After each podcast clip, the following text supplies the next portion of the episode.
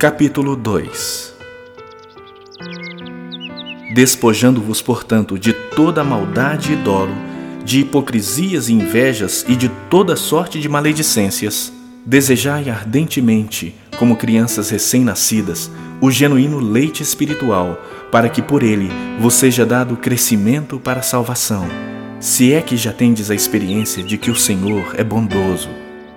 Chegando-vos para ele, a pedra que vive, rejeitada sim pelos homens, mas para com Deus eleita e preciosa, também vós mesmos, como pedras que vivem, sois edificados casa espiritual para ser de sacerdócio santo, a fim de oferecer de sacrifícios espirituais agradáveis a Deus por intermédio de Jesus Cristo.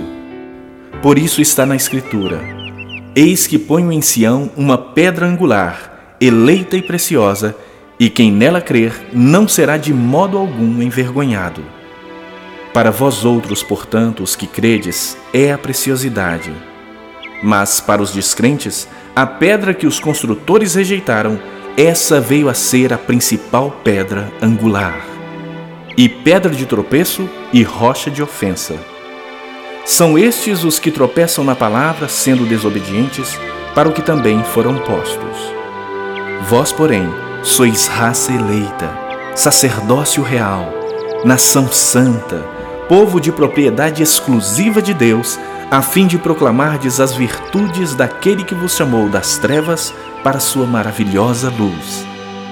Vós sim, que antes não erais povo, mas agora sois povo de Deus, que não tinhas alcançado misericórdia, mas agora alcançastes misericórdia. Amados, exorto-vos como peregrinos e forasteiros que sois, a vos absterdes das paixões carnais que fazem guerra contra a alma, mantendo exemplar o vosso procedimento no meio dos gentios, para que, naquilo que falam contra vós outros como de malfeitores, observando-vos em vossas boas obras, glorifiquem a Deus no dia da visitação.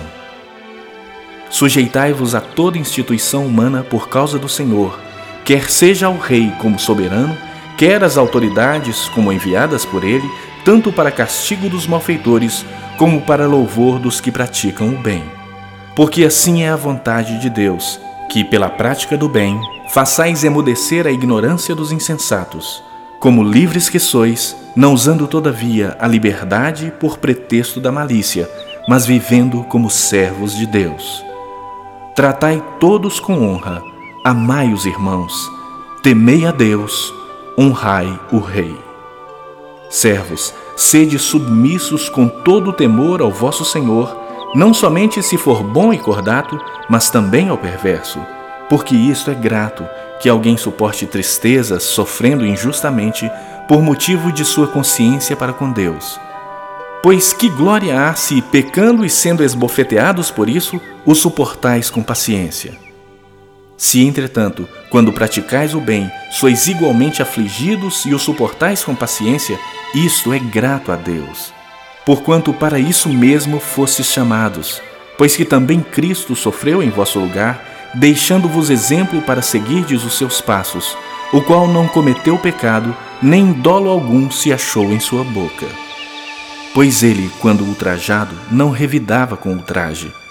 Quando maltratado, não fazia ameaças, mas entregava-se àquele que julga retamente, carregando ele mesmo em seu corpo sobre o madeiro os nossos pecados, para que nós, mortos para os pecados, vivamos para a justiça.